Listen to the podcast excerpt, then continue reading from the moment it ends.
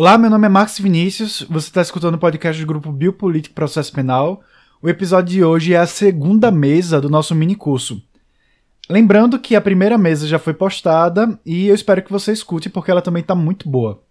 Eu agradeço de novo a comissão que organizou as três mesas do nosso mini curso. Eles realizaram um trabalho excelente. E a mesa de hoje é com a professora Aline Passos, que vai falar um pouco sobre análise do neoliberalismo em Foucault. Mais uma vez eu tive que cortar muita coisa da mesa, então se você quiser ver a fala da professora na íntegra também com as perguntas, eu vou deixar o link do YouTube na descrição desse episódio. E você já sabe que, se tiver interesse, visite a nossa página no Instagram, arroba. Não esqueça de ver as outras mesas, elas também estão muito boas. Então fique agora com este episódio. É, eu vou conversar com vocês sobre alguns aspectos de um livro que me acompanha há muito tempo que é o Nascimento da Biopolítica do Foucault, nesta versão aqui, para vocês verem que é velho mesmo, porque eu acho que essa edição ela é uma edição velha. É, e, claro, é um livro, para mim, muito denso, no sentido de que eu não conseguiria, em, no nosso tempo, falar do livro todo. Né? Eu não conseguiria fazer isso. Uh, é um livro que eu gosto muito, eu sempre digo que ele começa com uma grande nota de bom humor, porque o livro se chama Nascimento da Biopolítica, porque o Michel Foucault se programou para dar um curso sobre biopolítica. Mas no começo das aulas ele diz assim: ai, gente, nesse período, é mais ou menos isso que ele está dizendo, nesse período eu mudei, eu quero falar de neoliberalismo, não é exatamente biopolítica, está relacionado, mas é um curso sobre neoliberalismo, né? Que é uma coisa que você não imagina pelo título. Assim, eu, pelo menos, não comprei o Nascimento da Biopolítica esperando ler sobre neoliberalismo, porque eu come... foi de uma maneira muito. Uh... eu conheci o livro de uma maneira muito espontânea, digamos assim, né? Não, não foi dentro de nenhum programa de estudos uh, à época. Então eu gosto muito, porque para mim tem uma nota de humor, porque eu comprei sobre um livro sobre biopolítica, que é um grande curso sobre neoliberalismo. E é um livro também que causa muita, muitas interpretações distintas, porque por causa desse livro há quem diga que Foucault era um neoliberal que defendia o neoliberalismo. Então, esse livro, para mim, ele tem notas de muito humor. Às vezes não tão engraçadas, às vezes menos, às vezes mais, mas é um livro que tra traz notas de bom humor. É, eu preparei uns, alguns slides para colocar para vocês enquanto eu falo, mas que vocês vão ver que eles terminam meio do nada, porque eu não consegui concluir. Então, até uma parte da minha apresentação tem alguma coisa bonitinha para vocês verem. E depois não vai ter mais, porque vão acabar os slides. Mas eu acho que, que ajuda a gente. Então, eu vou compartilhar aqui a minha tela dos slides. Espera aí, deixa eu já... Cheguei aqui correndo, não, tá aqui. Estou abrindo aqui os slides. Eu normalmente não sou uma pessoa que prepara slides. Eu não sou essa pessoa. Mas quando a gente fala muito de um livro, muito de um autor, muito de um assunto, que é o meu caso com Foucault, é, tem uma hora que você mesmo precisa reinventar o jeito de falar, porque você fica cansado de se ouvir. Eu tenho esse problema. Então, eu falo muito disso, e aí agora eu fiz slides para convencer, talvez, a mim mesma de que eu estou falando algo novo, né? É um pouco isso. Por isso, dessa vez tem slides, mas isso não é o mais comum. Ah. Eu vou, então, compartilhar aqui, vai dar tudo certo, não vai dar nenhum problema. Deixa eu colocar aqui. E aí eu peço para vocês confirmarem para mim se vai aparecer tudo certinho. Alguém pode confirmar para mim por áudio se está aparecendo certinho para vocês? Está aparecendo sim. Pronto, gente. Então vamos lá. É, porque. Peraí, tenho que fazer algumas coisinhas aqui. É, eu recortei, então, minha apresentação é, em duas aulas, porque o Nascimento da Biopolítica, como vários livros que nós temos disponíveis em português do Foucault, são, na verdade, uh, transcrições de um conjunto de aulas, né, que ele dava. E o nascimento da biopolítica são aulas que ele deu entre, os, entre o ano de 1978 e 1979. Então, tem muitas aulas que vão formar um curso sobre uh, neoliberalismo, sob uma perspectiva que eu considero diferente das análises uh, mais comuns num campo que hoje uh, eu vou chamar de esquerda, embora tudo isso esteja meio confuso já há bastante tempo, mas as análises do neoliberalismo mais à esquerda tendem a se concentrar uh, em um aspecto que é o neoliberalismo como uma política, uma abordagem econômica, né, é, e que uh, propugna e põe em ação uma certa redução uh, dos, dos aparatos de Estado, dos chamados gastos públicos, mas que importa, em linhas gerais, em uma certa redução ou minimização da interferência do Estado na economia. Não está errado, não estou aqui para dizer que está errado, mas estou aqui para dizer que Foucault apresenta outra coisa, ou outro aspecto do neoliberalismo. E as duas aulas que eu escolhi dentro desse curso Nascimento da Biopolítica são as aulas de 14 e 21 de março de 79, porque elas tratam do que ele chama de neoliberalismo americano. E por que eu escolhi, eu escolho, não é de agora, sempre essas aulas sobre neoliberalismo americano e por que, que americano está grifado. Americano está grifado não porque os autores mais importantes dessa uh, perspectiva neoliberal sejam propriamente nascidos nos Estados Unidos. O, o Michel Foucault vai citar muito Hayek e Mises, por exemplo.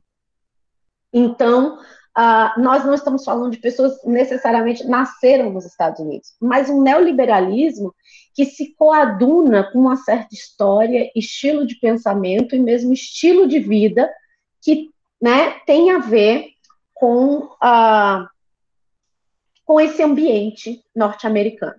Então, neoliberalismo americano, embora nem todos os autores que o Foucault aborda eles sejam propriamente americanos. Uh, nesse curso, né? Mas antes, eu queria mostrar para vocês uma coisinha. Eu sou uma pessoa que a mania de entrar em livraria, ou tinha, quando isso era possível, fisicamente falando, e ficar olhando os livros. E eu olho muito tempo, olho muito tempo, olho capa, olho, sento, separo um monte como se eu tivesse dinheiro para levar, depois eu percebo que eu não tenho, e aí eu tenho que escolher um ou nenhum, enfim.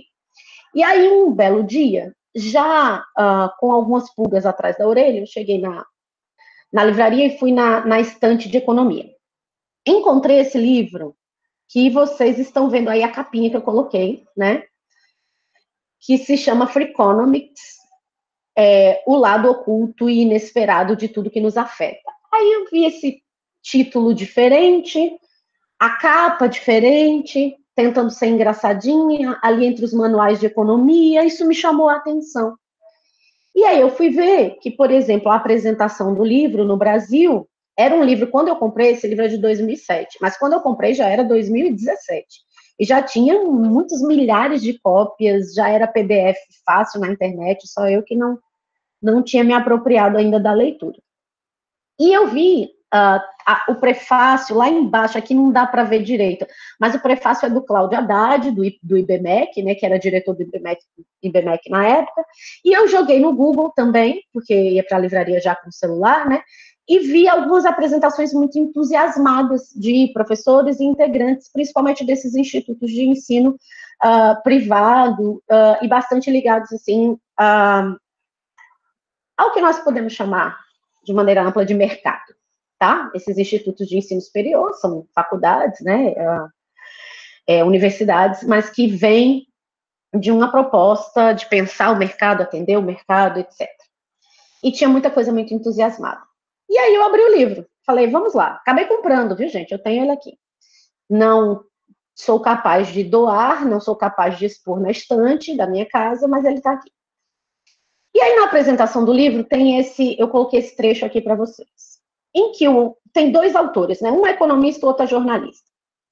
O economista, propriamente dito, acho que é o Levitt, não sei se pronuncia assim, ele é um jovem que ganhou vários prêmios de economia nos Estados Unidos nos anos recentes. Bom, situando que isso é ali em 2007. Bom, e aí ele ganhou vários prêmios e ele tem um jeito de falar, né, meio descolado, com a ajuda do amigo jornalista, e eles estão dizendo o seguinte: bom, a gente quer que a economia sirva para debater temas mais interessantes.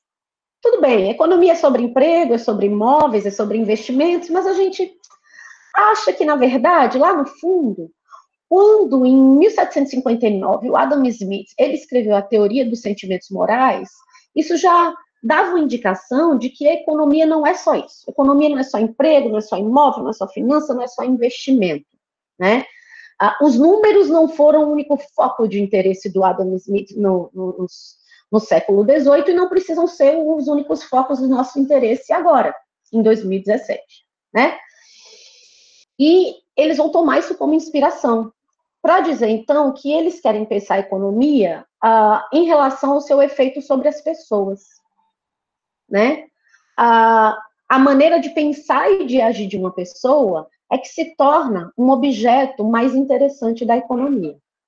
Eu vou pedir para vocês guardarem um pouco essa noção de que a economia, portanto, ela é a ciência que vai desvendar tudo que nos afeta. Absolutamente tudo que nos afeta tem uma explicação uh, econômica, ou, em outras palavras, o objeto da economia é tudo o objeto da economia são todas as relações que envolvam uh, escolhas, não necessariamente escolhas do que se entende classicamente como mercado. Então, todas as nossas escolhas são escolhas econômicas, logo a economia é a ciência desse tudo que nos afeta. Fecha aí essa, essa pequena introdução, porque um pouquinho antes das aulas que eu quero falar, que eu quero falar das aulas de 14 de março e 21 de março, né? Mas na aula de 14 de fevereiro do nascimento da biopolítica, o Foucault vai dizer assim: olha, tem várias diferenças entre liberalismo e neoliberalismo. E ele vai citar algumas, mas eu, Aline, estou destacando duas que estão ali no livro. O primeiro é essa ideia, e ele está dizendo isso, o Foucault está dizendo isso em 78 porque ele está atento a algumas coisas. Ele está atento à produção de alguns economistas que por aquele período vão ganhar prêmio Nobel, ele está atento a, aos colóquios de rediscussão e refundação do, do liberalismo que vão né, dar no que a gente chama de neoliberalismo.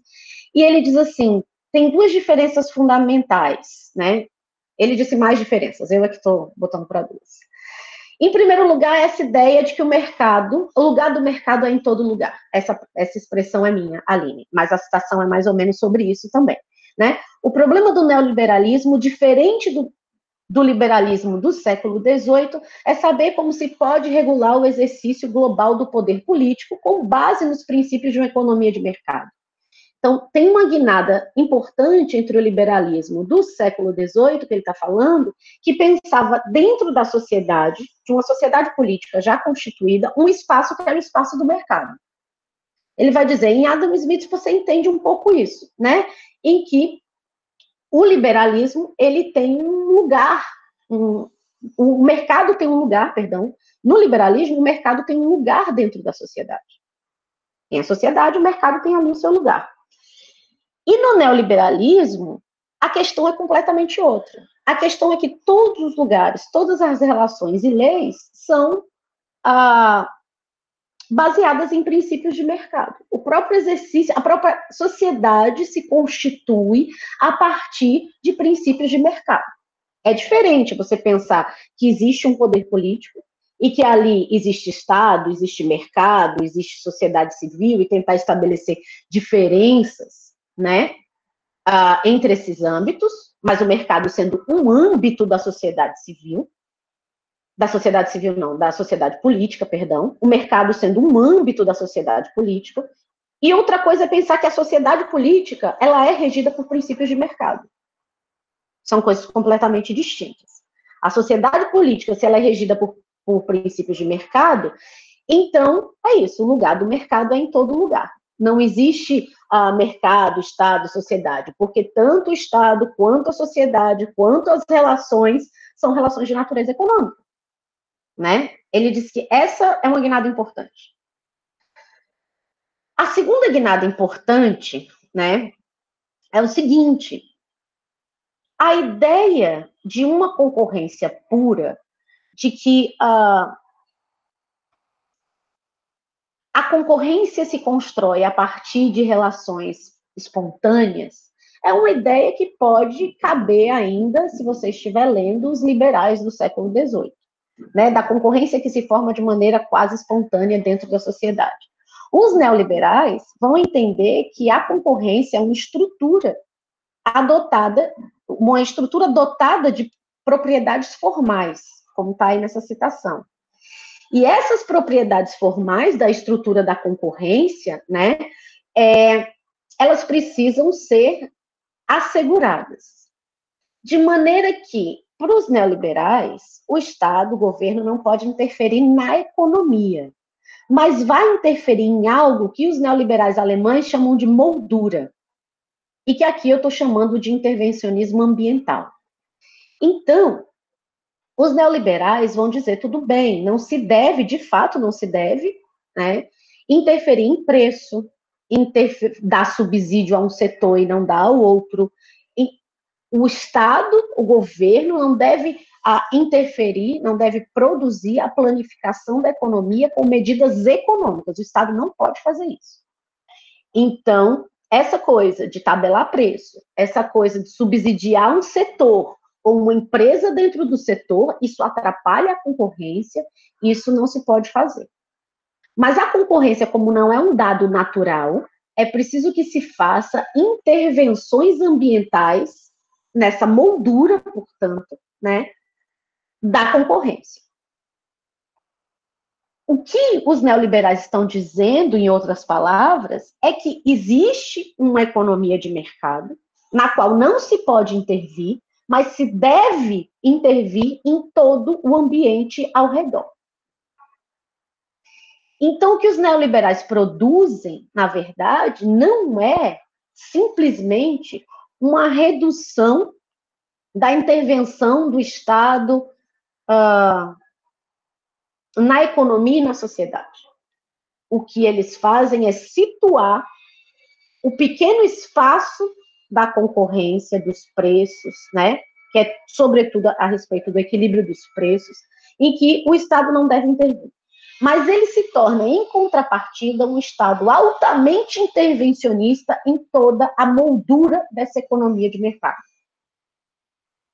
O Foucault pega o exemplo, por exemplo, da, ele pega o exemplo da agricultura, em que ele vai dizer, olha, é, não se deve intervir nos preços dos produtos de alimento, mas se pode fornecer cursos aos agricultores, se pode ah, oferecer ah, maquinário aos agricultores, se pode realizar estudos e publicar estudos sobre a qualidade do solo, sobre, enfim, não se pode interferir nos preços dos alimentos. Não se deve interferir, porque isso geraria uma descompensação na concorrência, segundo eles, Nesse sentido, eles preservam alguma coisa de, do liberalismo, né? Não, não se pode interferir diretamente uh, nos preços, mas toda a moldura que envolve essa economia de, de mercado exige intervenção permanente.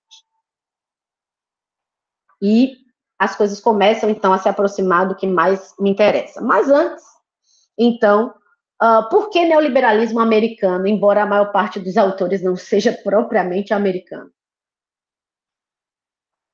O Michel Foucault vai dizer que as primeiras elaborações neoliberais aparecem em um contexto, né, que são um contexto de resposta, de crítica, de enfrentamento, se vocês preferirem, a esses três itens aí.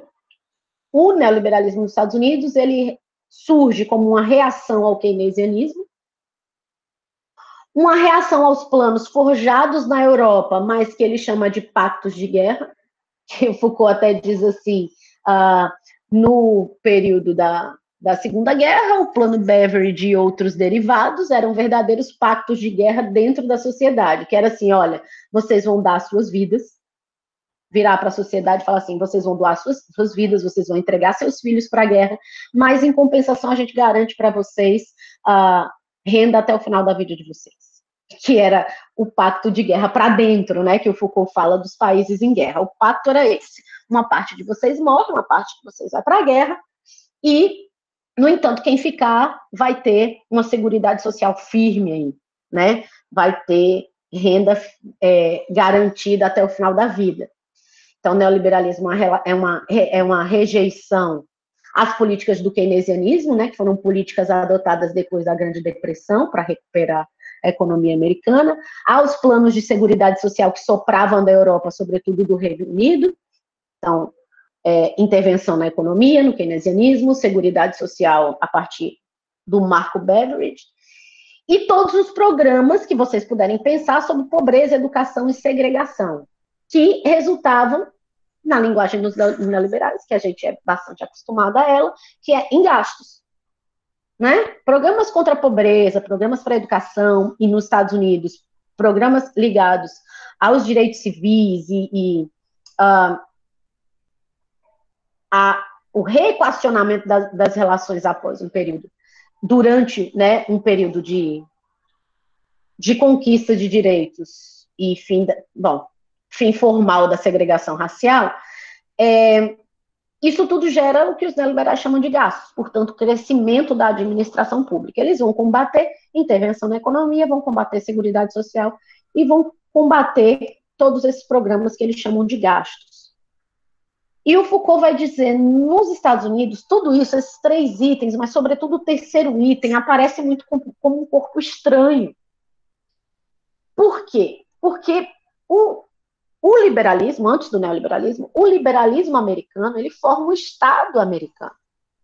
Mas é diferente da Europa, em que o liberalismo surge, o liberalismo, não surge, mas o liberalismo tem um, um, uma função na Europa, muito, tirando a Alemanha, tá? Mas assim, é, França, eu sei que quando Foucault fala Europa, tá falando França, mas a França e outros países europeus, né, em que o liberalismo tem uma função de contenção uh, da intervenção estatal, né, mas existe um Estado, existe uh, uma noção de nação e que o liberalismo vai atuar, né, a partir dessa, desses desses arranjos né, de limitação do Estado.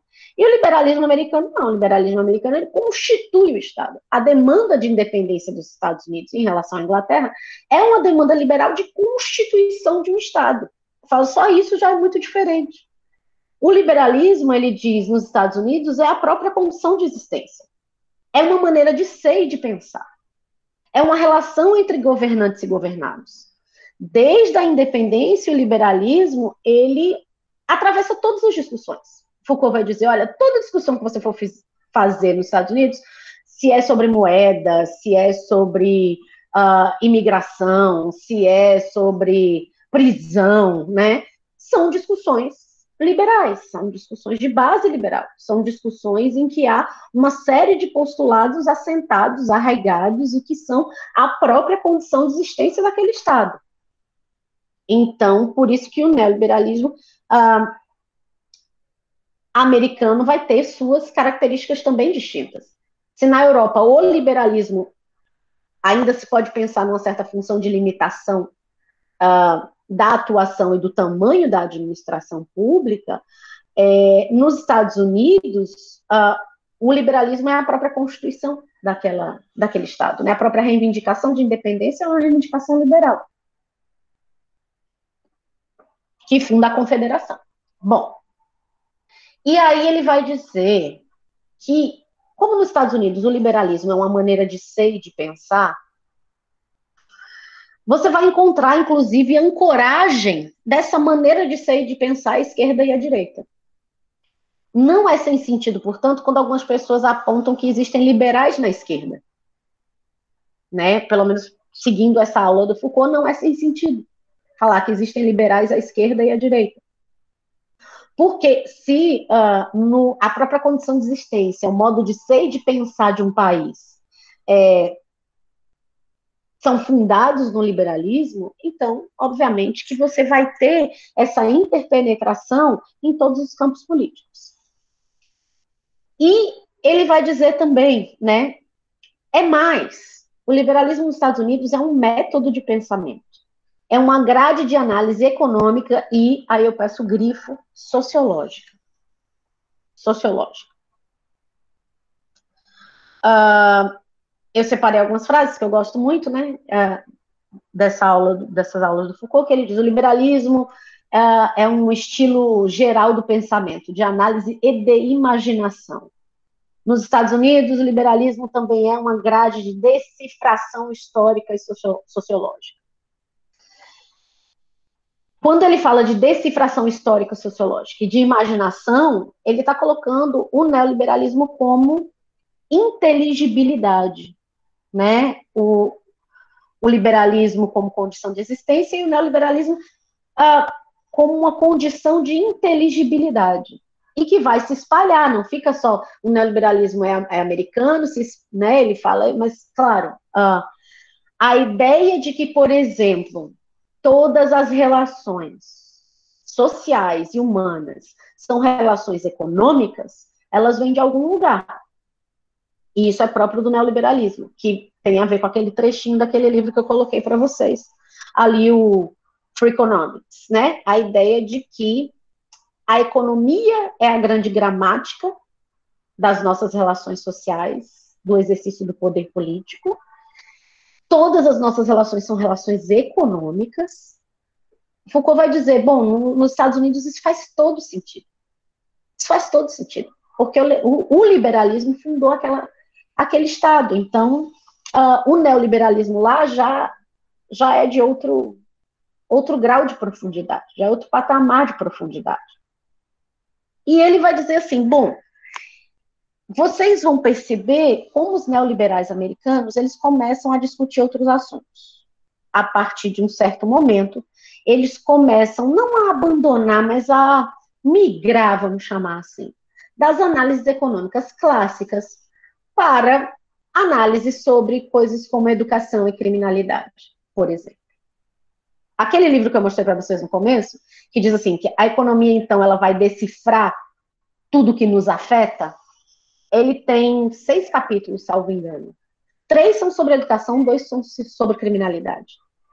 Então, são os economistas, inclusive, fazendo muita troça com os criminólogos né, dizendo que os criminólogos passaram décadas sem entender de crime e de controle social.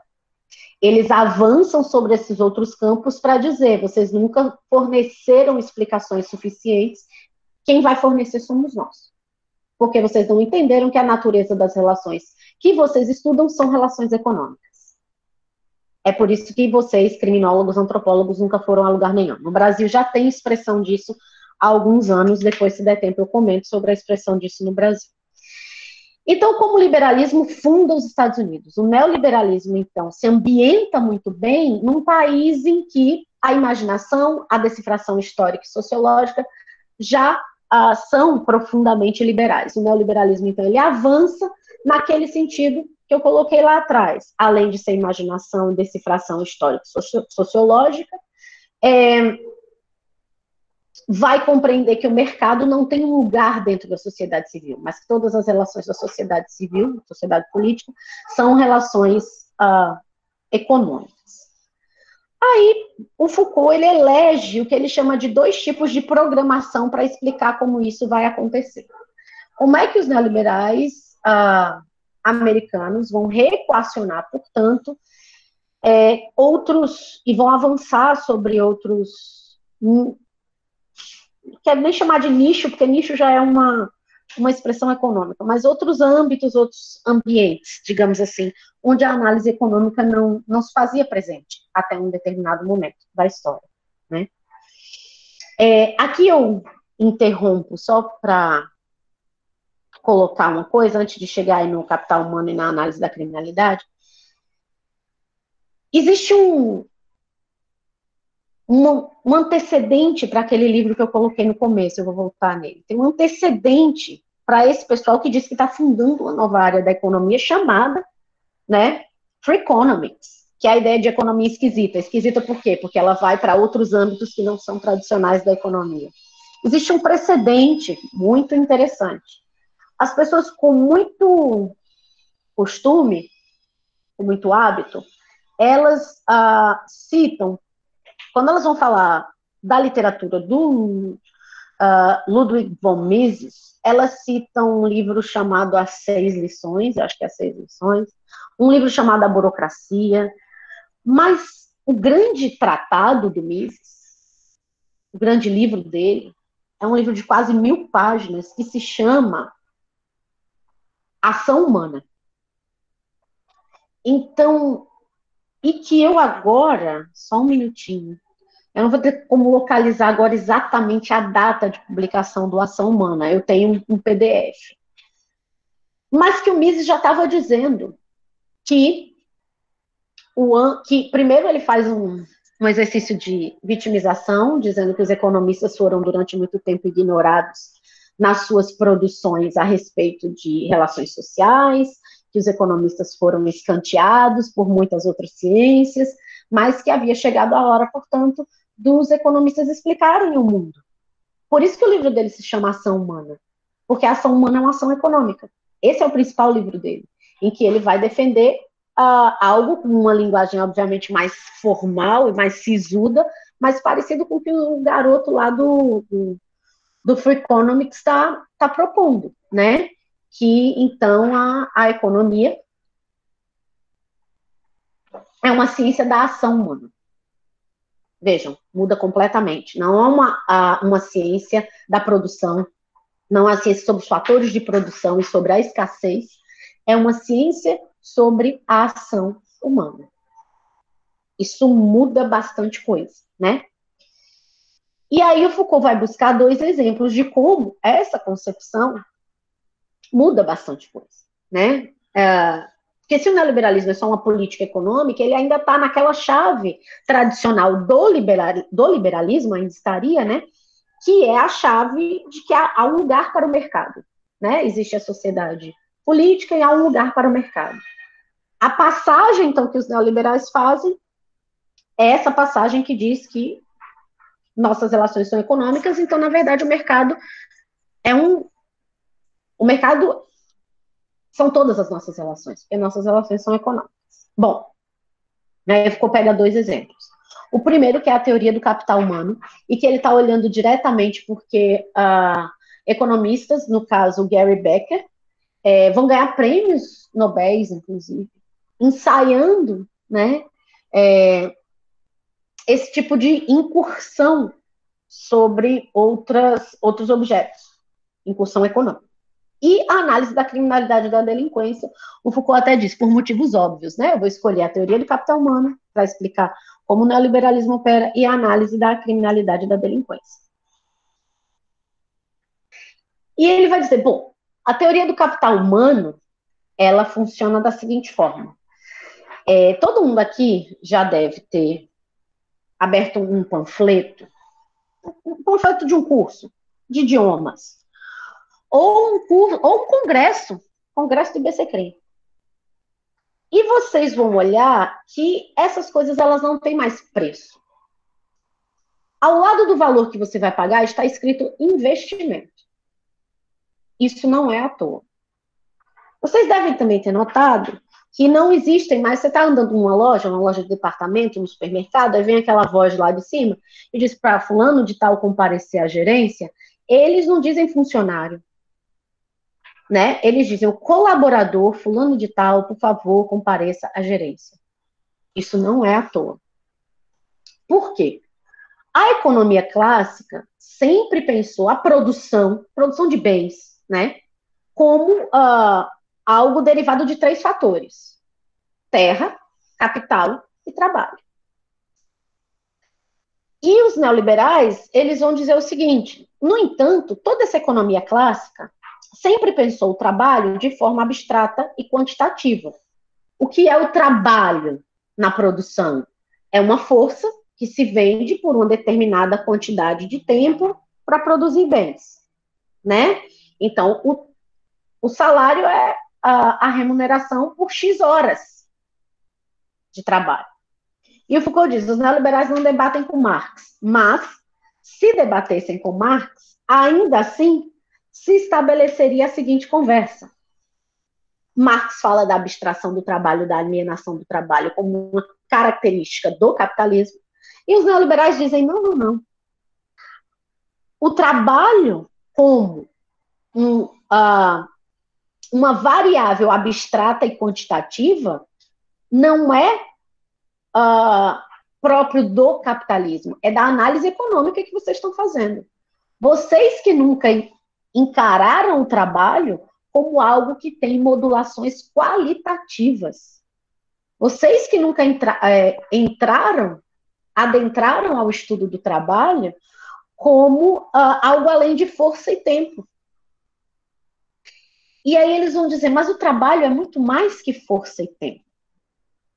O trabalho são modulações qualitativas que têm a ver com educação, que têm a ver com idade, que têm a ver com uh, comportamento.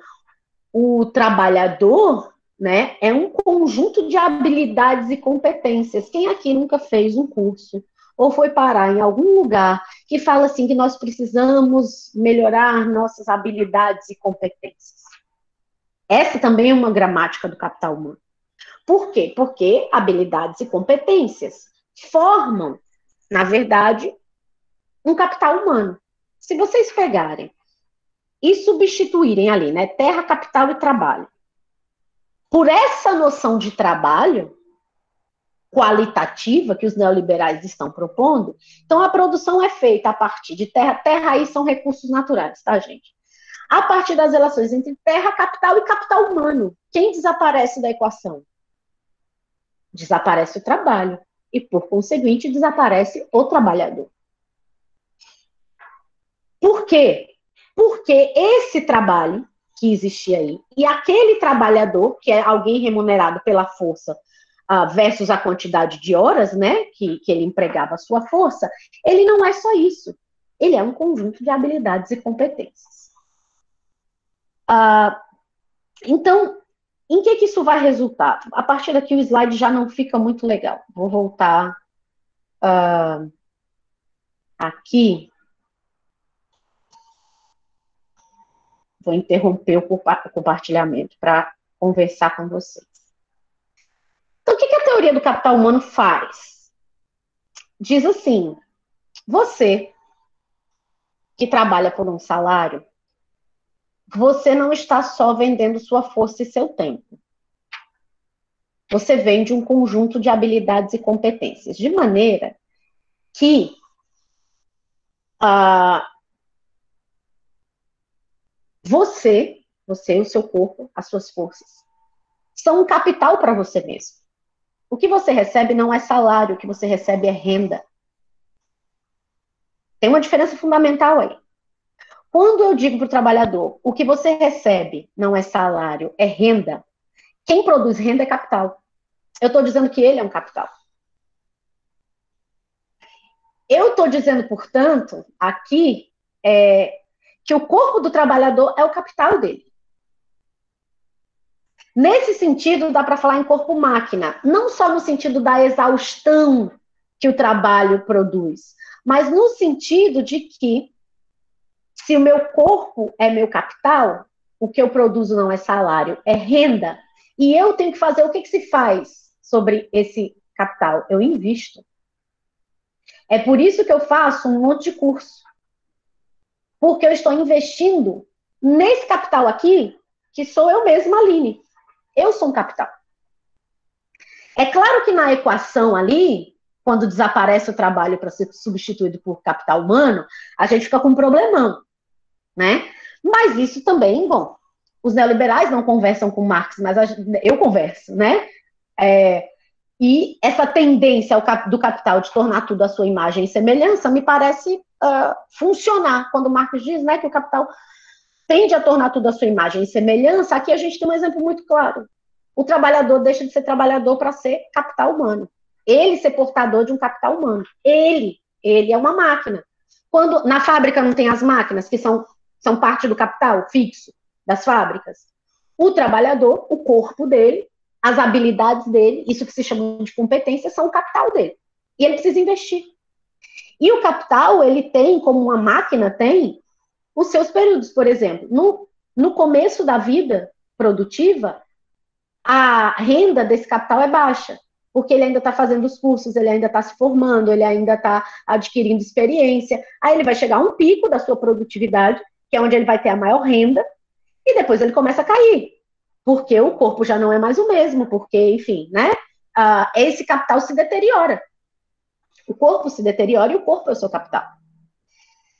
E nesse sentido, se o corpo é o seu é o seu capital, quem é você?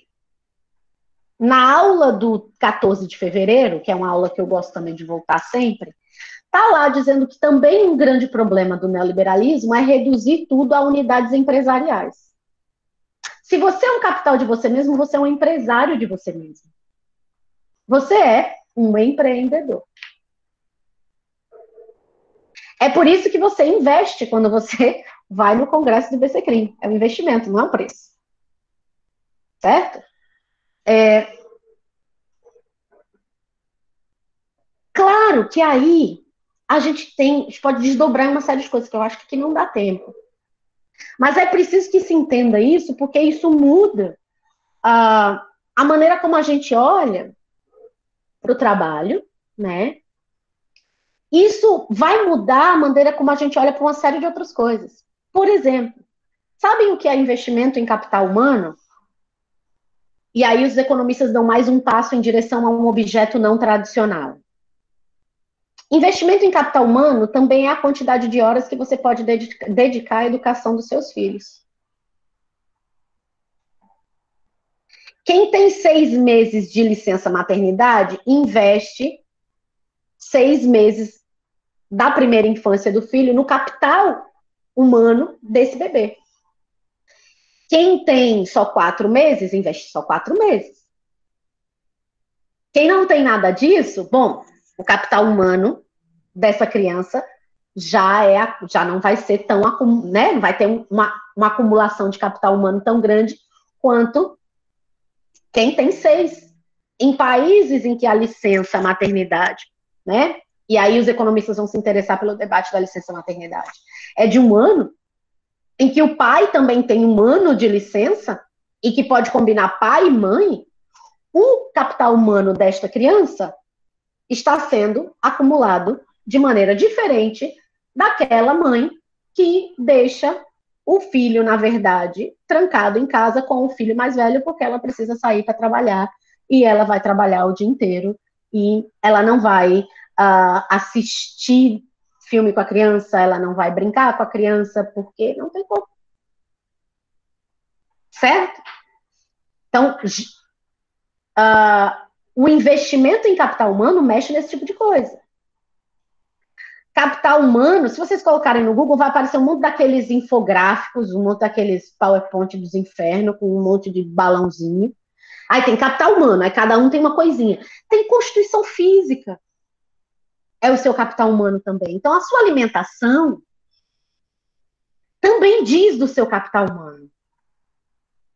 Bom, claro que para isso a gente não precisava dos neoliberais, né? Nós temos uma produção nacional de altíssima qualidade, nós temos Geografia da Fome de Josué de Castro mostrando como a comida que você come diz respeito a como você consegue não ser o melhor capital, né? Mas você consegue se desenvolver, a depender uh, das vitaminas, dos sais minerais, etc, etc. Então, o que você come também é investimento capital humano.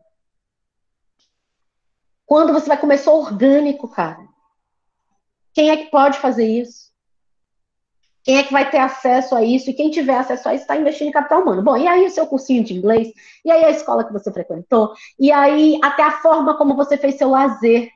Crianças e adolescentes ricos viajam para a Europa e visitam museus. Isso é investimento em capital humano. Eu venho de uma família pobre. Quando eu fui fazer direito na UFES, é, boa parte do que. E eu fui fazer direito na UFES, era década de 90 ainda, a internet ainda era algo bastante limitado. Mas eu comecei a ver nos meus tempos de universidade que aquilo que eu podia ter acesso num cartaz ou uh, de, tempos depois na internet, os meus colegas conheciam ao vivo. Eles foram visitar o um museu, não sei das quantas, não sei de onde. Isso é capital humano. Né? E por aí vai. Bom, então tudo isso é capital humano. nós somos todos unidades empresariais. Nós somos todos empresas, nós somos todos empreendedores. Empreendedores da gente mesmo. Nisso desaparece o trabalho, desaparece a noção de trabalhador, desaparece, portanto, uma série de atritos políticos do que a gente con convencionou a chamar de. do que, que, a gente convencionou, não, do que é uma, uma grande elaboração uh, sociológica, histórica, política, que a gente chama de luta de classes. Isso desaparece. Porque é todo mundo capital. É empresa com empresa. O cara da, das americanas, que é chamado fulano de tal, colaborador com essa gerência, ele é uma empresa. Assim como as americanas são empresas. Olha que bonitinho, coisa fofa. Ele é uma empresa, são empresas. Ali é uma relação entre a empresa e o empreendedor. Né? Então, a teoria do capital humano muda muita coisa na nossa compreensão do que é economia, do que é trabalho, do que é educação. E mais um passo em terreno que não é classicamente econômico, na análise da criminalidade. Porque ah, nesse nesse momento em que tudo isso está acontecendo na, na economia, nos fóruns econômicos, nas teorias econômicas. Desculpa, gente, eu perdi um pouco o raciocínio. Meu filho deu umas choradas aqui, e aí quando ele chora eu perco o raciocínio. Ele está com a minha mãe, porque normalmente a condição de trabalho de muitas mulheres é o trabalho não remunerado de outras mulheres. Eu sempre faço questão de falar da minha mãe. Eu não tenho condição de dar aula, eu não tenho condição de pensar curso, eu não tenho condição de nada nesse atual cenário de pandemia, se não for minha mãe. Que alguém tem, que tem um bebê. Eu sou mãe solteira, tenho um bebê. Eu tô, e aí eu ouço o choro daqui, mas enfim, tô tentando voltar. Por que, que importa para a análise da criminalidade? Porque esse período também é o período em que começa a se questionar todo um certo acúmulo de uma criminologia, uh, de uma antropologia sobre o criminoso, que a gente conhece como um certo conjunto de tecnologias re, reabilitação, ressocialização, tal. Os neoliberais vão dizer assim: vocês gastam muito de dinheiro com isso e não serve para nada. A gente tem números que mostram que não serve para nada. E não está errado. Veja, não é porque ela é neoliberal que absolutamente toda, né? Eles não partem de um mundo fantástico, eles partem de condições concretas. Vou dizer, olha, vocês gastam um dinheirão com esse negócio de reabilitação, ressocialização, não dá em nada, o dinheiro vai para o ralo, porque vocês não estão considerando que o comportamento criminoso é um comportamento econômico. Não tem nada. Eles vão, né, obviamente, isolar o crime como uma análise do indivíduo, mas não do indivíduo criminoso, delinquente, perigoso. O crime como resultado de uma ação econômica individual, um sujeito que se arrisca a sofrer uma pena. Vai dizer criminoso isso, é um sujeito que está se arriscando a sofrer uma pena. O criminoso, portanto, ele assume a forma de um homo econômicos. E por que, que o comportamento dele importa? Porque é um comportamento econômico. De risco, mas econômico. E aí, eles vão dizer, ó, acaba com esse negócio de ressocialização, reabilitação, isso não importa. Não adianta tentar controlar o comportamento do indivíduo uh, no sentido moral, no sentido, enfim, de reforma desse comportamento. Mas isso não interessa, isso não funciona, isso gasta dinheiro, e o problema deles, bom, com frequência é, são os casos dos gastos. Isso não serve para nada. Nós vamos nos concentrar em uma série de intervenções que possam afetar este comportamento em um sentido econômico. Portanto, intervenções ambientais. Intervenções ambientais. O controle do crime vai precisar de intervenções ambientais. Como? Resumindo muito, já está lá na aula do 21 de março. Ele diz assim: como? Mais ou menos da seguinte maneira. Aí ele, o Foucault traz o exemplo do comércio de drogas, porque, enfim, provavelmente o mais fácil de se fazer esse tipo de análise. O sobre a criminalidade é o seguinte: existem drogas, existem pessoas que vão atrás das drogas. O que é que a análise econômica do crime vai dizer que tem que fazer? Bom, algumas medidas ambientais que vão tentar desestimular aquele jovem que ainda não tem um uso costumeiro e problemático de uma substância, aquele que está começando, desincentivar. O que significa desincentivar? É, desculpem. Gente, vocês me dão um minuto? Tem uma criança se esgoelando aqui, eu não sei o que está acontecendo. Eu volto e eu reponho o tempo. É rapidinho. Oi, gente. Desculpa. Mil e uma desculpas, mas essa tem sido minha vida na pandemia. Eu tô dando aula e eu corro para fazer uma mamadeira, eu volto, vou escrever, sabe? Tá sendo, tá sendo desse jeito, né? Eu não tenho que, não tenho como. Bom, eu estava falando para vocês, então, do comportamento criminoso como um comportamento econômico, né? É disso que eu estava falando. E aí, no exemplo do mercado de drogas, como é que fazem os neoliberais? A proposta é mais ou menos a seguinte: para os jovens, os jovens que eu estou falando são os iniciantes no consumo de um determinado tipo de droga, deve-se desincentivar. O que significa desincentivar? Uma série de ações ambientais, né? Que, uh, obviamente, não dá para dizer que se vai controlar o preço. Veja, é um mercado ilegal, né? O governo não vai controlar o preço, mas o governo pode ter uma série de ações ambientais que façam o valor da droga subir, sem interferir no valor da droga. Por exemplo, ele aumenta a repressão. Ele aumenta a repressão é, sei lá, em lugares, em entornos, em bairros, onde tem muitos jovens que, lá, estão propensos a consumir uma determinada substância. Então, ele intensifica a repressão e ele vai aumentar o preço. É uma ação ambiental, não é uma ação sobre o preço. É uma ação sobre a repressão, sobre o ambiente, né?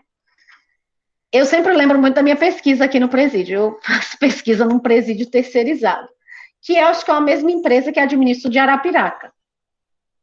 Né? É a mesma empresa que administra o presídio do Agreste aí.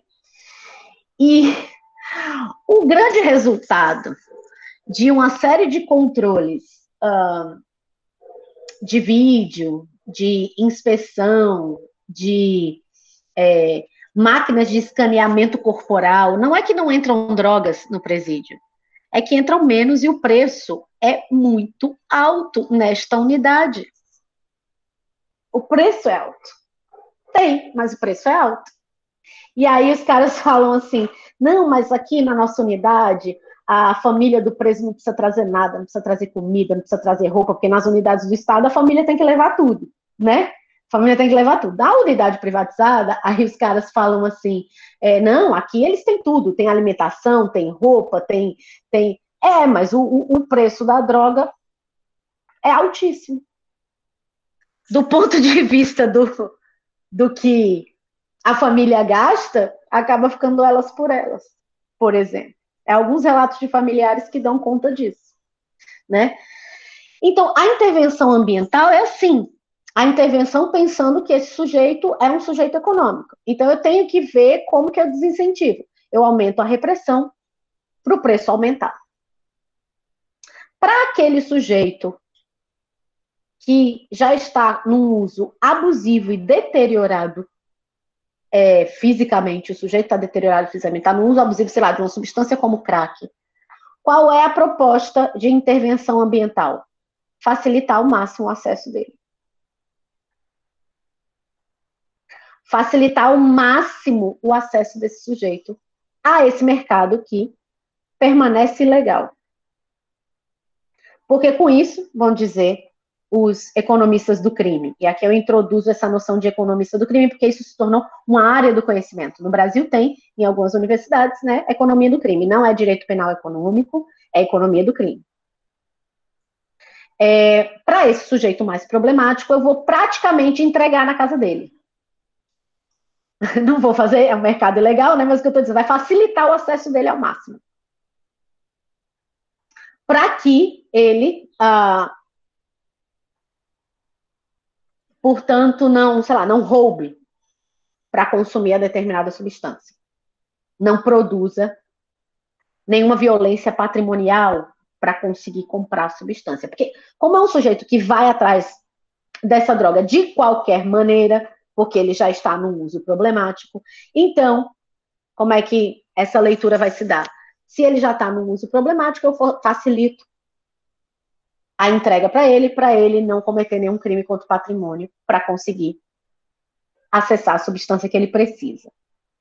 Vejam que, dessa análise, só do mercado de drogas, mas do sujeito que consome, vejam que está for, fora dessa análise o chamado traficante.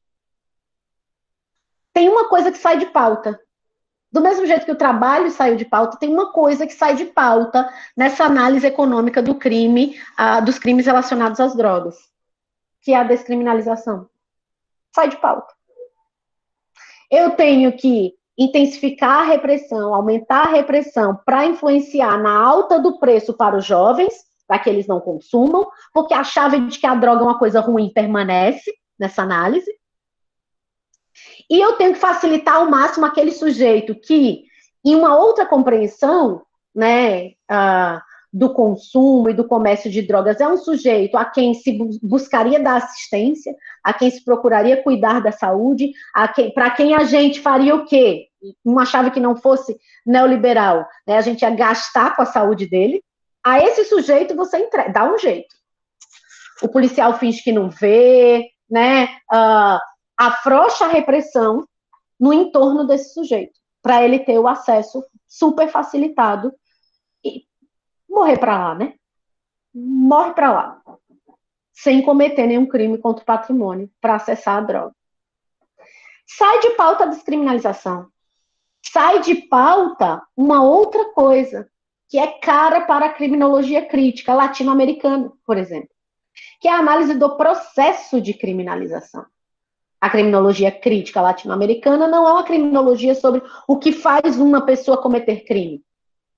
É uma, é uma, criminologia, é, é uma criminologia que se volta para outra pergunta, que é a pergunta: o que faz uma pessoa ser presa por um crime? O que faz uma pessoa ser chamada de criminosa? O que faz uma pessoa ser processada? A criminologia crítica americana ela se volta para os processos de criminalização. Nessa análise neoliberal, todas essas questões morrem, porque os economistas vão dizer irrelevante. Tem a lei, a lei diz que é proibido, eu vou fazer intervenções ambientais para ver se eu desestimulo um determinado comportamento que segue proibido, que é um comportamento individual. Então, daí dessa chave neoliberal, desaparecem todos os debates sobre descriminalização, para nós da América Latina desaparecem todas as formulações da guerra às drogas e do encarceramento em massa como dispositivos racistas, desaparecem. Porque, veja, o cara que comete crime, ele é só um, um sujeito econômico. Ele não é um sujeito negro, ele não é um sujeito pobre, ele não é um sujeito uh, doente, ele não é um, ele não é nada disso, ele é um sujeito econômico. Então, toda análise sobre os processos de descriminalização, de descriminalização das drogas desaparecem, assim como todos os, todas as nossas construções a respeito ah, da não existência de uma origem individual do crime. Né? Não existe uma etiologia que diz que aquele sujeito é criminoso. Existem processos de criminalização que enquadram pessoas com determinadas características. Essa é a criminologia de onde eu venho, eu, Aline, por exemplo. E a economia do crime vai dizer nada disso interessa. Eu tenho aqui uma substância, ela é criminalizada, a pena é essa. Esse quadro pode ficar aí. O que eu preciso é que alguns sujeitos eu vou desincentivar, outros eu vou incentivar a essas condutas,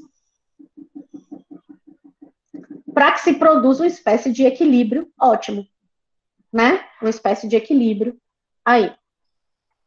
É por isso que eu volto ao tal do Freakonomics. No Freakonomics, Freakonomics tem uns. Freakonomics, perdão. Os capítulos sobre crime são sintomáticos. Uma das teses que vão ser defendidas pelo, pelo jovem neoliberal. E aliás, tem uma coisa, né? Nenhum liberal, neoliberal diz que é neoliberal. Eles dizem que neoliberalismo não existe. Tem esse problema. Né? A gente que diz que eles são neoliberais, mas eles não neoliberalismo não existe. Aí, aquele jovem, por exemplo, tem um capítulo dele que é assim: por que, que a criminalidade, é, e aí ele vai falar da década de 90, nos Estados Unidos, caiu. Ele diz que caiu, apresenta lá os números, uh, muito poucos, né? Porque ele não é um economista dos números. Ele aparece. Paradoxalmente, ele não é um economista dos números, mas ele apresenta lá e diz: por que, que a criminalidade caiu na década de 90? Aí ele chega à brilhante conclusão, que é porque nas duas décadas anteriores foi legalizado o aborto. Quando você ouve um negócio desse, você diz assim, mas o que, que Eu tive dificuldade se ele não está dizendo o que eu acho que ele está dizendo. Não é possível. Mas ele estava dizendo que eu. Né? O que ele estava dizendo? A criminalidade caiu porque aqueles que seriam os criminosos não nasceram. Quem são aqueles que seriam os criminosos? Aí ele vai falar, vai insistir bastante, porque nos Estados Unidos tem um gravíssimo problema moral com isso, nos filhos de mães solteiras. Ele vai dizer: olha, várias legalizou o aborto, então a taxa de criminalidade caiu, porque esses que ficariam pelas ruas perambulando, sem pai, família desestruturada, blá, blá, blá, blá, blá, uma série de características, eles, não, eles nasceram em menor quantidade. Eles não nasceram. Então, uma pauta que é uma pauta progressista, de legalização do aborto, se torna uma leitura de profilaxia social.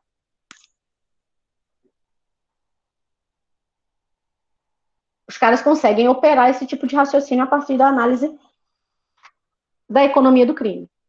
E mais do que isso, eles vão analisar a legalização do aborto como uma medida de profilaxia social, ou seja, os criminosos, aquele bando de filho de mãe solteira nem nasceu. E mais, eles vão reforçar uma etiologia do crime. Porque então, quem são, quem seriam esses criminosos que não nasceram? Os filhos das mães solteiras, moradoras de gueto, negras, o que, que ele está dizendo? Que o crime está onde, então? O crime está nas famílias monoparentais, nas famílias pobres, nas famílias dos guetos, nas famílias negras. Quando ele diz que o aborto reduziu a criminalidade, porque esses sujeitos não nasceram ou nasceram em menor quantidade, ele também está dizendo onde é a origem do crime. É um troço profundamente reacionário, com uma linguagem bacaninha. É uma linguagem bacaninha. Você lê assim, rindo, você fala, ah, que engraçado esse menino aqui falando. E aí, quando você vai ver, você toma uma dessa. Eu tomei um susto. Parecia que alguém estava me batendo enquanto eu estava lendo ali. E aí ele vai mais adiante. Existem outras coisas que podem fazer o crime cair. E aí ele diz assim: só criminólogos não sabem disso. É uma citação de um uh, de um político, acho que de Nova York, que chegou a falar isso. Não foi o Giuliani, porque senão eu lembraria. Teve algum congressista americano que disse que só criminólogos não, sabe que, não sabem que prender reduz a violência. E esse economista do Freakonomics repete isso. Só criminólogos não sabem que prender reduz a violência. E vejam, aí eles não vão ter nenhum problema com gasto público, porque não é intervenção direta na economia, é intervenção ambiental. Claro, se a gente for confrontá-los, vai dizer, ué, mas você, né? Como é que você pensa essa questão do gasto, se, a repressão também leva a gasto, mas aí eles têm uma resposta. Qual é a resposta? Privatiza, ué. Eu não estou dizendo que tem que o Estado tem que manter as prisões. Estou dizendo que as prisões reduzem a criminalidade. Isso o neoliberal falando.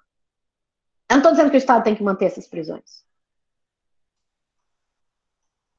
Eu estou dizendo que tem que prender. Então vejam, do, da ideia de que a economia é a ciência de tudo, que todas as relações sociais são relações econômicas, de que uh, o mercado não é um espaço dentro da sociedade política. O mercado são todas as nossas relações. Que nós não somos mais, não existe, não há mais trabalho da maneira como se pensava na economia clássica. Nós somos trabalhadores, nós somos empreendedores de nós mesmos, nós somos nosso próprio capital. E que um sujeito que comete crime também é um empreendedor, né? E o que se pode fazer sobre ele são uh, intervenções ambientais, como o aumento da repressão. Não é difícil explicar como se chega não só ao encarceramento em massa, mas a uma sequência de justificativas para o encarceramento em massa. Como ele não emerge como uma aberração, ele tem sucessivas justificativas. Tem muitas justificativas. As intervenções ambientais, que eles chamam de ambientais, né? É, as privatizações, Uh, e vejam, quando eu digo abandono das tecnologias re, recuperação, ressocialização, etc., eu não estou falando porque essas tecnologias funcionavam, não. Acho que o diagnóstico de que elas não funcionam é correto. O problema é o que se fez com esse diagnóstico. Porque chegou um momento em que houve uma bifurcação ali nos anos 70. A partir do diagnóstico que essas, dessas tecnologias não funcionam, uns diziam vai acabar a prisão. E outros diziam, não, para que acabar com a prisão? É só fazer com que ela funcione como um depósito. Vocês param com esse negócio de ressocializar, a gente bota lá e, e é isso. Que é por onde os neoliberais vão. Porque eles não têm nada, né? Todo o compromisso dele com a liberdade, a liberdade do mercado, etc. No caso dos neoliberais, então, é uma balela. Porque toda intervenção ambiental, intervenção na moldura, é intervenção também repressiva, é intervenção enfim, né? É, que gera, enfim, os problemas que a gente encara até hoje. Então, não surge como uma aberração, tem uma série, né? Uh, e aí, claro, a falência das tecnologias ré vira uh, o encarceramento pela neutralização, pura e simples. E cuidadosamente deixando fora desse debate quaisquer questionamentos sobre os processos de criminalização. Crime é crime. Não tem uma discussão sobre, né? O que, não, crime é crime. Os economistas do crime, do, do crime a, aparecem a partir daí. Bom, aí eu fui procurar, já tem muito tempo, por onde andam esses caras no Brasil. Economia do crime. Quem aparece com esse nome? Aí eu descobri alguns na Unicamp né? Trabalhos, inclusive, teses já escritas e já há anos, a partir do referencial da economia do crime. E eu acho que a gente precisa se debruçar sobre isso. Eu não tenho aqui uma resposta muito grande. Eu vi algumas coisas que já me produziram estranhamento e eu posso aqui colocar como gatilhos para quem se interessar em pesquisar e ir atrás. Mas eu não tenho conclusões muito firmes a esse respeito. Por exemplo, os economistas do crime, eles são responsáveis por uma tese que circulou há algum tempo. Claro que a pandemia deixou a gente sem noção de tempo, mas nos anos anteriores à pandemia, poucos anos antes, vocês podiam ver algumas propagandas do governo do estado de São Paulo sobre como São Paulo reduziu a criminalidade. São Paulo se tornou um exemplo de segurança pública nos poucos anos anteriores à pandemia apareciam avaliações, né? Inclusive avaliações assim, em instâncias respeitáveis da sociedade civil. Por exemplo, quem mostrava que a violência tinha caído no estado de São Paulo? O Fórum Brasileiro de Segurança Pública apontava isso. E aí, bom, a questão era. Uh, caiu como? Caiu por quê? Quais fatores fizeram cair? Né? Aí os estudiosos vão se debruçar sobre isso. Tem, tá lá apontando, a criminalidade caiu. E aí, caiu como? Antropólogos e antropólogas e antropólogos, né, é, em suas etnografias, levantavam pistas sobre o controle da violência exercida em determinadas comunidades periféricas por determinados coletivos criminais. Diziam assim: olha, a violência letal caiu na comunidade tal, porque na comunidade tal existe um controle que é exercido pelo grupo tal. No caso de São Paulo, né, pelo primeiro comando da capital, falar com todas as letras. Vários antropólogos é, pensaram e desenvolveram, fizeram pesquisa de campo sobre isso nas comunidades, sobre o controle de uma determinada violência letal exercido pelo primeiro comando da capital. O que, que os economistas do crime fizeram?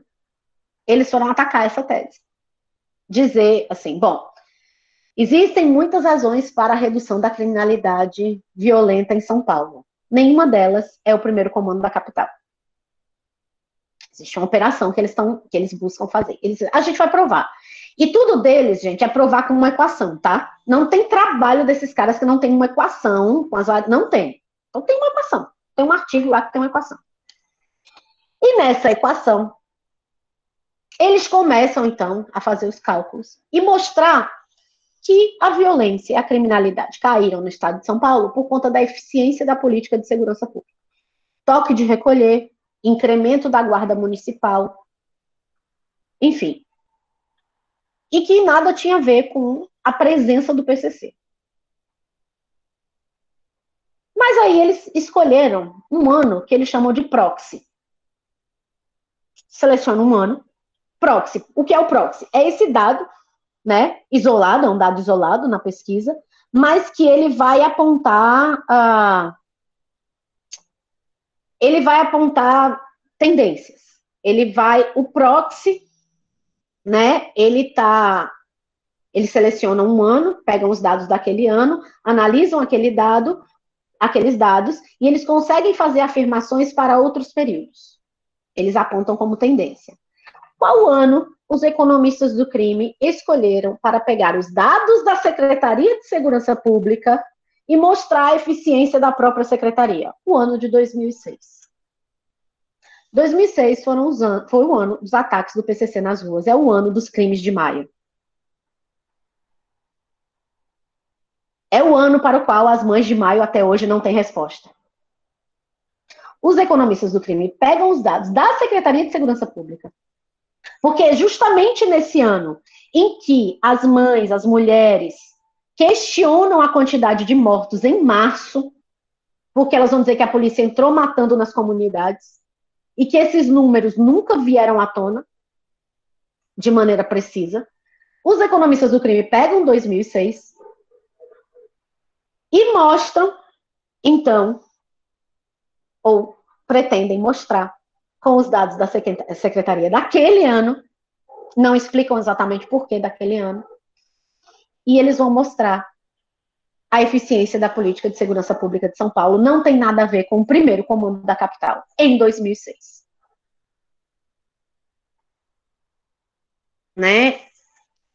Tem artigo sobre isso, teve apresentação no Ministério Público de São Paulo sobre isso né, sobre essa eficiência constatada a partir da pesquisa de 2006, em que não se tem o registro das mortes, como acusam as mães de maio, ou seja, é um ano em que a letalidade policial, a gente não sabe como ela é contada, a gente não sabe como ela é contada, o ano de 2006, né, e uh, é um ano em que os registros, a gente não sabe como ficaram, foram feitos, né? Em que sentido? Porque existe um, existem movimentos sociais que questionam os dados da segurança pública daquele ano. Sobretudo os dados sobre eh, de, de letalidade policial. Então, existe economia do crime no Brasil, eles avançam sobre a criminologia e a antropologia, dizem claramente que etnografia não serve para nada, ou que etnografia só serve para ah, o caso daquela comunidade ali, mas isso não, não serve, não, aponta nada. Dizem claramente que só criminólogo não entendeu que prender resolve. É, e dizem claramente que a política pública, a política, a política de segurança pública de São Paulo é extremamente eficiente. São Paulo é o maior encarcerador do país, certo? Para o maior encarcerador do país. São Paulo uh, se orientou por uma política de desativação do Carandiru, fundando dezenas de mini Carandirus pelo estado, pelo interior do estado. Essa política resultou na emergência do primeiro comando da capital. Quando a gente fala, então, de eficiência, do que, que a gente está falando? Porque, veja, existe uma história sobre a emergência do primeiro comando da capital, que tem a ver com as decisões da segurança pública e da administração penitenciária de São Paulo, após o massacre do Carandiru, que foi espalhar essas unidades menores, e que, inclusive, são reivindicadas em todos os trabalhos sobre privatização do sistema carcerário porque o setor privado diz que quer as unidades menores. Eles não têm interesse nesses BOs do tamanho do Carandiru. Eles têm interesse nas unidades menores. E aí, a política pública de São Paulo, a política de segurança pública e de administração penitenciária criou um monte de prisão menor no interior. Dessas prisões surgiu o PCC. Aí, 20 anos depois, existe uma área do saber na academia, na universidade pública, que vai analisar a eficiência das políticas de segurança pública em um determinado período histórico e suprimem o PCC. O PCC não é uma variável relevante. Parece até o estado onde, a princípio, se negou a existência do PCC, porque foi a primeira medida que foi tomada em relação ao primeiro comando da capital foi negar sua existência. E aí a economia do crime surge muitos anos depois para dizer que, de fato, o PCC não tem relevância em relação à produção de violência em determinado um período recente, gente. Acho que a pesquisa deles, eles pegaram proxy de 2006 e essa pesquisa é ali de 2016, entre 2013 e 2016, eles estão afirmando essas coisas. Né? Suprimindo como variável aquilo que primeiro foi negado à existência. E quando se negou a existência, a gente viu o resultado. Quando suprime essa variável, quando se suprime qual é o papel do PCC na produção de violência ou no controle da violência no estado de São Paulo, qual vai ser o resultado? Porque tem uma espécie de repetição aí, de outra forma, né? A repetição nunca é a mesma ela aparece de outra forma. Mas é um, uma espécie de repetição. Bom, eu falei demais, eu saí para atender filho, eu é, levantei só a bola sobre a economia do crime, porque isso é, é, algo que eu queria deixar de gatilho, assim, qual o estado da economia do crime no Brasil, por onde eles andam, porque nos Estados Unidos, enfim, eles vendem milhões e milhões de cópias, dizendo que aborto reduz a criminalidade, porque quem vai abortar são as mães dos futuros criminosos, não com essas palavras, mas é isso que eles dizem, né? Então, por onde eles andam no Brasil, o que, que eles andam fazendo, o que, que eles andam dizendo, qual é o grau dessa influência, se tem, se não tem, se perdeu, porque eles podem também desaparecer, essas coisas são assim, aparecem no momento, depois desaparece. E eu trouxe, obviamente, tudo que me interessa do nascimento da biopolítica para o trabalho que eu faço. Eu analiso privatização de unidade carcerária. Então, quando Foucault fala da economia entrando, adentrando é, âmbitos do conhecimento e relações sociais que a economia, a princípio, não dava conta, o efeito sobre, sobre o meu objeto de estudo é devastador. Devastador. Inclusive porque hoje é muito difícil questionar economista. Pode, inclusive, economia do crime, economia de onde for. Como a economia é o grande saber sobre tudo, eu vejo muitas pessoas dizendo assim: ah, eu não, não sei debater isso, eu não gosto de debater isso porque eu não entendo de economia. Como se economistas entendessem de crime, de educação, mas eles estão debatendo. Eles estão debatendo crime, educação, psicologia, eles estão debatendo. É a gente que diz que não pode debater porque a gente não entende de economia. E aí surgem esses truques. Porque tem coisa para mim é truque, né? Pegar o ano de 2006 e dizer eu vou falar alguma coisa a partir do ano de 2006 sobre a segurança pública de São Paulo, ó, gente, isso é truque, né? Mas como a gente também está dentro dessa ideia de que o mercado, de que a economia explica tudo, porque é algo que às vezes a gente nem sabe, mas está entranhado na gente. Que a economia explica tudo e que, portanto, a gente não entende de economia, a gente não vai conseguir debater aquele assunto, porque a economia é um saber altamente especializado, embora tenha esse paradoxo, ele é especializado, mas ele é sobre tudo. E os economistas estão aí debatendo tudo. Eles estão aí. Essa, a grande, a economia se torna o grande saber, né, de um mundo, uh, ela se torna a grande gramática de um mundo neoliberal. Não é mais o direito, não é mais, porque o direito já foi nessa né, ideia do intelectual total, os juristas eram esses caras que falavam, né? não é mais o direito, é a economia. E isso uh, tem a ver com o neoliberalismo não só como uma política econômica, o neoliberalismo não só como uma vertente uh, da economia, mas o neoliberalismo como uma maneira de ser, uma maneira de existir, uma maneira de pensar e uma maneira de imaginar. Ultimamente, a gente tem dificuldade em qualquer âmbito de fazer qualquer debate, porque a grande chave de imaginação é a economia. Quando fala assim, ah, o encarceramento em massa está dando problema nos Estados Unidos, claro, está dando problema, tem muito movimento, tem muito movimento negro, tem muito Black Lives Matter, tem muito movimento para reforma penal, mas os economistas agora estão lá dizendo verdade, tem que reduzir, porque os gastos, porque a quantidade da população de gente presa nos Estados Unidos começou a afetar o PIB. PIB. Entende? Então eles estão lá que é o que surge, o que a gente tem que tomar, bom, eu penso, né, tem que tomar cuidado aqui, porque é o que, né, quando a gente vai ver assim, ah, então vai ter debate para desativação aqui, ali, de uma prisão aqui, ali, uma política de reforma penal, para a gente não cair, esses termos economicistas vão sempre inventar uma nova coisa, né, para atualizar mecanismos de controle, sempre inventar uma nova coisa. Então, prende todo mundo. Ah, mas agora não tem mais como dar conta. Privatiza. Ah, mas começa a dar escândalo na privatização porque começam a surgir problemas, mortes, rebeliões. Tá bom, então a gente desprivatiza, a gente volta na privatização de algumas coisas quando essas empresas já estão agora ah, voltadas para a produção de tecnologias em meio aberto. E a gente está sempre correndo atrás de um negócio que não, sabe? Sabe, eu sinto que a gente está sempre um pé atrás, a gente está sempre tentando explicar onde eles já estão com o um olho.